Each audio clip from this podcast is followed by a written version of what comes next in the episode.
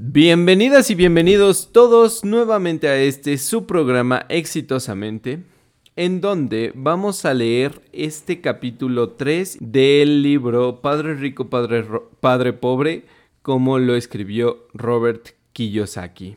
Y bueno, pues empezamos. Hola, ¿qué tal? Bienvenidos a Exitosamente, el podcast en donde pondremos a tu alcance consejos, experiencias, herramientas y mucha más información que no te han dado en la escuela para alcanzar el éxito en tu vida. Temas relacionados con el ámbito laboral, finanzas personales, liderazgo y un largo etcétera que te llevarán a conseguir el éxito y vivir plenamente. Soy Rodrigo y quiero acompañarte en tu camino al éxito. Habiendo dicho esto, ¡Comenzamos! Lección 3. Atienda su propio negocio. En 1974, le pidieron a Ray Kroc, el fundador de McDonald's, que diera una conferencia a la clase de maestría en Administración de Empresas de la Universidad de Texas en Austin. Un querido amigo mío, Keith Cunningham, era un estudiante de esa clase de maestría. Después de una conferencia inspirada y sólida. La clase terminó y los estudiantes le preguntaron a Ray si los acompañaría a su lugar favorito para tomar unas cervezas. Ray aceptó encantado. ¿En qué negocio estoy? preguntó Ray una vez que el grupo estaba provisto de cerveza. Todos se rieron, dijo Kate. La mayoría de los estudiantes de la maestría en Administración de Empresas pensaron que Ray solo estaba bromeando. Nadie respondió, por lo que Ray volvió a formular la pregunta. ¿En qué negocio piensan ustedes que estoy? Los estudiantes volvieron a reír y finalmente un valiente gritó, Ray, ¿quién en este mundo no sabe que tú estás en el negocio de las hamburguesas? Ray soltó una carcajada. Eso es lo que pensé que ustedes dirían. Hizo una pausa y agregó inmediatamente. Damas y caballeros, yo no estoy en el negocio de las hamburguesas. Mi negocio es inmobiliario. Keith comentó que Ray pasó mucho rato explicando su punto de vista. En su plan de negocios, Ray sabía que el enfoque principal de negocios consistía en vender franquicias de hamburguesas, pero lo que nunca perdió de vista era la ubicación de cada franquicia. Él sabía que la propiedad inmobiliaria y su ubicación era el factor más importante para el éxito en cada franquicia. Básicamente, la persona que compró la franquicia también estaba pagando por la compra del terreno de la franquicia de la organización de Ray Kroc. Hoy en día, McDonald's es el propietario de bienes raíces más grande del mundo y tiene más propiedades incluso que la Iglesia Católica. Actualmente McDonald's posee terrenos en algunas de las esquinas más valiosas de las calles de los Estados Unidos, así como en otras partes del mundo. Keith dijo que esta fue una de las lecciones más importantes de su vida. Actualmente Keith es dueño de servicios de lavado de automóviles, pero su negocio son los bienes raíces, donde se encuentran esos servicios de lavado de autos. El capítulo anterior terminó con diagramas que ilustran la mayor parte de la gente trabaja para alguien más y no para sí mismos. Trabajan primero para los dueños de las compañías, a continuación para el gobierno por medio de los impuestos y finalmente para el banco que tiene su hipoteca. Cuando yo era niño, no había McDonald's cerca de mi casa. Sin embargo, mi padre rico fue responsable de enseñarnos a Mike y a mí la misma lección que Ray Kroc habló en la Universidad de Texas. Es el secreto número 3 de los ricos. El secreto es, atiende tu propio negocio.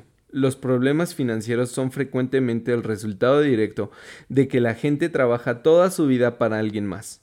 Muchas personas no tendrán nada al terminar su vida laboral. Nuevamente, una ilustración vale mil palabras. A continuación, muestro el diagrama de la declaración de ingreso y la hoja de balance que describe mejor el consejo de Ray Kroc. La profesión le da un ingreso, el ingreso dice trabaja para el dueño y de ahí el gasto es trabaja para el gobierno. Los activos es el negocio que regresa otra vez a los ingresos y de ahí nos pasamos a los pasivos, que es trabajar para el banco. Bueno, después de este diagrama, tenemos otra vez el texto.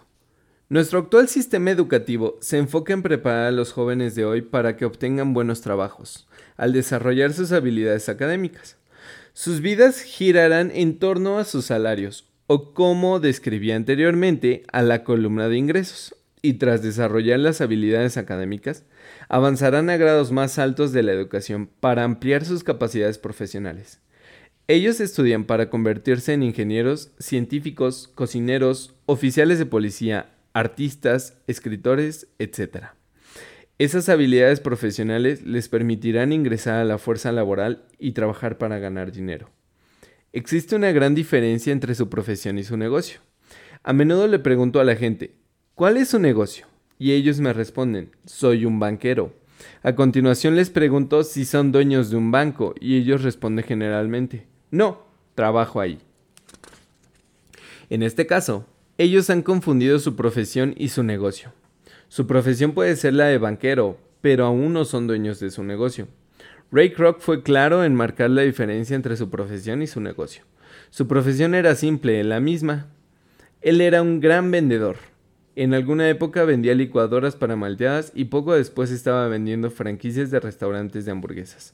Pero mientras su profesión consistía en vender franquicias de restaurantes de hamburguesas, su negocio consistía en la acumulación de bienes inmobiliarios que producían ingresos. Un problema con la escuela es que a menudo se convierte usted en lo que estudia. Si usted estudia, digamos, cocina, usted se convierte en un cocinero. Si usted estudia leyes, se convierte en un abogado y si estudia mecánica automotriz, se convierte en mecánico. El error al convertirse en lo que uno estudia es que muchas personas olvidan atender sus propios negocios. Pasan sus vidas atendiendo el negocio de alguien más y haciendo que esa persona se vuelva rica. Para lograr la seguridad financiera, una persona necesita atender su propio negocio. Su negocio gira en torno a su columna de activos y no a su columna de ingresos, como lo señalé anteriormente. La regla número uno es conocer la diferencia entre activos y pasivos y adquirir activos. El rico se enfoca en su columna de activos, mientras todos los demás se enfocan en sus columnas de ingresos. Esa es la razón por la que escuchamos frecuentemente necesito un aumento. Si solo obtuviera un ascenso. Voy a regresar a la escuela para obtener más capacitación de manera que pueda obtener un mejor trabajo. Voy a trabajar tiempo extra quizá pueda obtener un segundo empleo. Voy a renunciar en dos semanas y encontrar un trabajo que pague más. En algunos círculos, esas son ideas sensatas. Sin embargo, si escucha usted a Ray Kroc, usted no está atendiendo su propio negocio. Todas esas ideas aún se enfocan en la columna de ingresos y solo ayudarán a que una persona obtenga mayor seguridad financiera si el dinero adicional es utilizado para adquirir activos que generen ingresos. La principal razón por la que la mayoría de los pobres y la clase media son conservadores desde el punto de vista fiscal, lo que quiere decir no puedo asumir riesgos, es que no tienen una buena base financiera. Tienen que aferrarse a sus empleos tienen que jugar a lo seguro. Cuando la reducción de operaciones de las empresas se puso de moda, millones de trabajadores descubrieron que su llamado activo más importante, o sea, sus casas, estaban comiéndose los vivos. Sus activos, la casa, seguían teniendo un costo cada mes. Sus automóviles, otro activo entre comillas, también se los estaban comiendo vivos. Los palos de golf en la cochera que costaron mil dólares ya no valían mil dólares. Sin la seguridad en el empleo no tenían nada en qué respaldarse. Lo que pensaban que eran activos no podían ayudarles a sobrevivir en una época de crisis financiera. Estoy seguro de que muchos de nosotros hemos llenado una solicitud de crédito en el banco para comprar una casa o un automóvil. Siempre es interesante observar la sección valor neto es interesante debido a que a lo que las prácticas bancarias y contables aceptadas permiten que una persona cuente como activos. Un día, para obtener mi préstamo, mi posición financiera no se veía muy bien.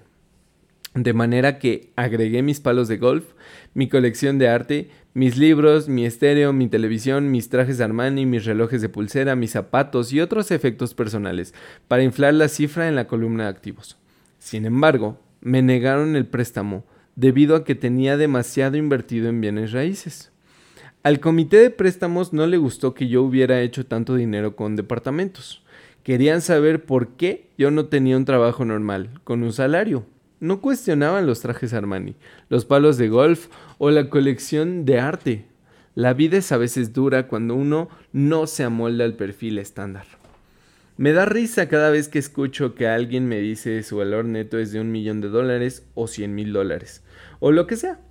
Una de las razones principales por las que el valor neto no es preciso es simplemente porque al momento en el que usted comienza a vender sus activos, debe pagar impuestos sobre las ganancias. De manera que muchas personas se colocan a sí mismas en grandes dificultades financieras cuando tienen ingresos bajos. Para obtener efectivo, venden sus activos. En primer lugar, sus activos personales pueden ser vendidos generalmente por solo una fracción del valor que aparece en la lista de su hoja de balance personal. O si existe una ganancia por la venta de sus activos, deben pagar impuestos sobre esas ganancias. Nuevamente, el gobierno toma su parte de la ganancia, por lo que reduce el monto disponible para ayudarles a salir de sus deudas. Esa es la razón por la que digo que el valor neto carece de valor más frecuentemente de lo que se piensa. Comience por atender su propio negocio. Conserve su empleo, pero comience a adquirir activos verdaderos, no pasivos ni efectos personales que no tienen valor real una vez que están en casa. Un automóvil nuevo pierde casi el 25% del precio que usted paga por él al momento de sacarlo del lote. No es verdaderamente un activo, incluso si el banquero le permite considerarlo como tal. Mi nuevo palo de golf de titanio de 400 dólares valía solo 150 dólares cuando lo utilicé por primera vez. En el caso de los adultos, mantenga bajos sus gastos, reduzca sus pasivos y construya diligentemente una base de activos sólidos. En el caso de los jóvenes que no han dejado el hogar paterno, es importante que los padres les enseñen la diferencia entre un activo y un pasivo haga usted que comiencen a construir una columna de activos sólida antes de que se marchen de casa. Se casen, compren una casa, tengan hijos y queden atrapados en una posición financieramente riesgosa. Se aferren a un empleo y compren todo a crédito. Yo veo muchas parejas jóvenes que se casaron y quedaron atrapadas en un estilo de vida que no les permite salir de deuda durante la mayoría de sus años de trabajo. Para la mayoría de la gente, justo al momento en que los hijos se marchan de casa, los padres se dan cuenta de que no se han preparado adecuadamente para el retiro y comienzan a batallar para ahorrar dinero. Entonces, sus propios padres se enferman y ellos se encuentran con nuevas responsabilidades. Entonces, ¿qué clase de activos sugiero que usted o sus hijos adquieran? En mi mundo, los verdaderos activos caen en diferentes categorías. La primera son negocios que no requieren de mi presencia. Soy el dueño, pero son manejados o dirigidos por otras personas. Si tengo que trabajar allí, deja de ser negocio y se convierte en empleo. Esto es prácticamente las acciones. La segunda son acciones de empresas. La tercera son obligaciones de empresas. La cuarta, fondos mutualistas. Quinta, bienes raíces que generan ingreso. Sexta, pagarés. Séptima, regalías por propiedad intelectual tales como música, guiones o patentes. Octava, todo aquello que tenga valor, produzca ingreso o se aprecie y tenga un mercado disponible. Cuando niño, mi padre educado me alentó a que encontrara un empleo seguro. Mi padre rico, por otra parte, me alentó a que comenzara a adquirir activos que yo amara. Si no los amas, no les prestarás atención. Yo colecciono propiedades inmuebles simplemente porque amo los edificios y los terrenos. Me encanta buscarlos. Podría pasarme todo el día mirándolos. Cuando se presentan los problemas, esos problemas no son lo suficientemente malos como para cambiar mi amor por los bienes raíces. Las personas que aborrecen los bienes raíces no deben adquirirlos. Me gustan las acciones de compañías pequeñas, especialmente las que empiezan. La razón es que soy un empresario, no un corporativo. En mis primeros años trabajé en organizaciones grandes, como la Standard Oil de California, el Cuerpo de Marinos de los Estados Unidos y Xerox Corp. Disfruté el tiempo que pasé en estas organizaciones y tengo buenos recuerdos, pero sé muy bien que no soy un hombre que trabaje en una compañía. Me gusta comenzar las compañías, no dirigirlas. Por eso, mis compras de acciones son de compañías pequeñas y en ocasiones incluso fundo una compañía y vendo sus acciones al público. Se hacen grandes fortunas en la emisión de nuevas acciones y me gusta ese juego. Muchas personas tienen miedo de las compañías pequeñas y las llaman riesgosas. Lo son. Pero el riesgo disminuye si usted ama lo que es la inversión, si la comprende y conoce el juego. Con las pequeñas compañías mi estrategia consiste en vender las acciones en un año. Mi estrategia de bienes raíces, por otra parte, es comenzar con las pequeñas y seguir comprando y vendiendo propiedades cada vez más grandes y por lo tanto retrasando el pago de los impuestos por las ganancias. Esto permite incrementar el valor de manera espectacular. Generalmente retengo los bienes raíces menos de 7 años. Durante varios años, incluso cuando estaba en el cuerpo de Marines y en Xerox, hice lo que me recomendó mi padre rico. Conservé mi empleo, pero aún así atendí mi propio negocio.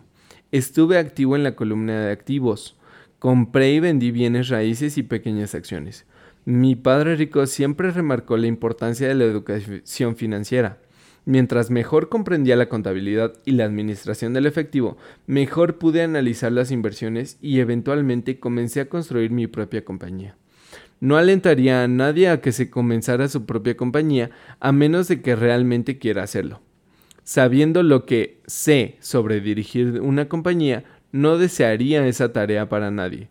Existen ocasiones en, que las personas no pueden encontrar un empleo, y en que fundar una compañía es una solución para ellos.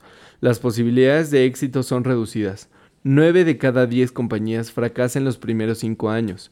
De las que sobreviven los primeros cinco años, nueve de cada diez también fracasan más adelante. Por eso, solo recomendaría que usted creara su compañía si realmente tiene el deseo de poseerla. De otra manera, conserve su empleo actual y atienda su propio negocio. Cuando digo que usted debe atender su propio negocio, me refiero solo a que usted debe construir y mantener sólida su columna de activos. Una vez que introduce un dólar en esa columna, no debe permitirle salir. Piénselo de esta manera. Una vez que un dólar ingresa a su columna de activos, se convierte en su empleado. Lo mejor acerca del dinero es que trabaja 24 horas al día y que puede trabajar durante varias generaciones. Conserve su empleo, sea un empleado que trabaje duro, pero siga construyendo su columna de activos. Conforme crezca su flujo de efectivo, usted puede darse algunos lujos. Una diferencia importante es que los ricos adquieren sus lujos al final, mientras que los pobres y la clase media tienden a comprar esos lujos al principio. Los pobres y la clase media a menudo compran artículos de lujo, como casas grandes, diamantes, pieles, joyería o yates solo porque quieren parecerse a los ricos. Y parecen ricos, pero en realidad solo se están hundiendo más en las deudas. Las personas que tienen dinero desde hace tiempo, los ricos de largo plazo, construyen primero su columna de activos y a continuación el ingreso generado por la columna de activos adquiere esos lujos. Los pobres y la clase media compran esos lujos con su propio sudor, su sangre y la herencia de sus hijos. Un verdadero lujo es una recompensa por invertir y desarrollar un activo verdadero. Por ejemplo, cuando mi esposa y yo teníamos dinero extra de nuestros edificios de apartamentos, ella adquirió su Mercedes. Eso no implicó ningún trabajo o riesgo adicional de su parte, porque el edificio de departamentos adquirió el auto. Sin embargo, ella tuvo que esperar cuatro años mientras el portafolio de inversión en bienes raíces crecía y finalmente produjo suficiente, suficiente dinero extra para pagar el auto. Pero el lujo, el Mercedes, fue una recompensa debido a que ella demostró que sabía cómo hacer crecer su columna de activos. Ese automóvil ahora significa mucho más para ella que simplemente otro automóvil bonito. Significa que ella utilizó su inteligencia financiera para comprarlo lo que la mayoría de la gente hace es salir impulsivamente y comprar un nuevo automóvil o algún otro lujo a crédito. Es posible que se sientan aburridos y simplemente quieran un nuevo juguete. La compra de un lujo a crédito es a menudo ocasiona que una persona tarde o temprano lamentará su adquisición, porque la deuda por el lujo se convierte en una carga financiera. Después de que usted se haya tomado el tiempo necesario y haya invertido en su propio negocio, estará listo para agregar el toque mágico, el más grande secreto de los ricos, el secreto que coloca a los ricos al frente de todos los demás, la recompensa que se encuentra al final del camino por haber dedicado el tiempo necesario para atender su propio negocio.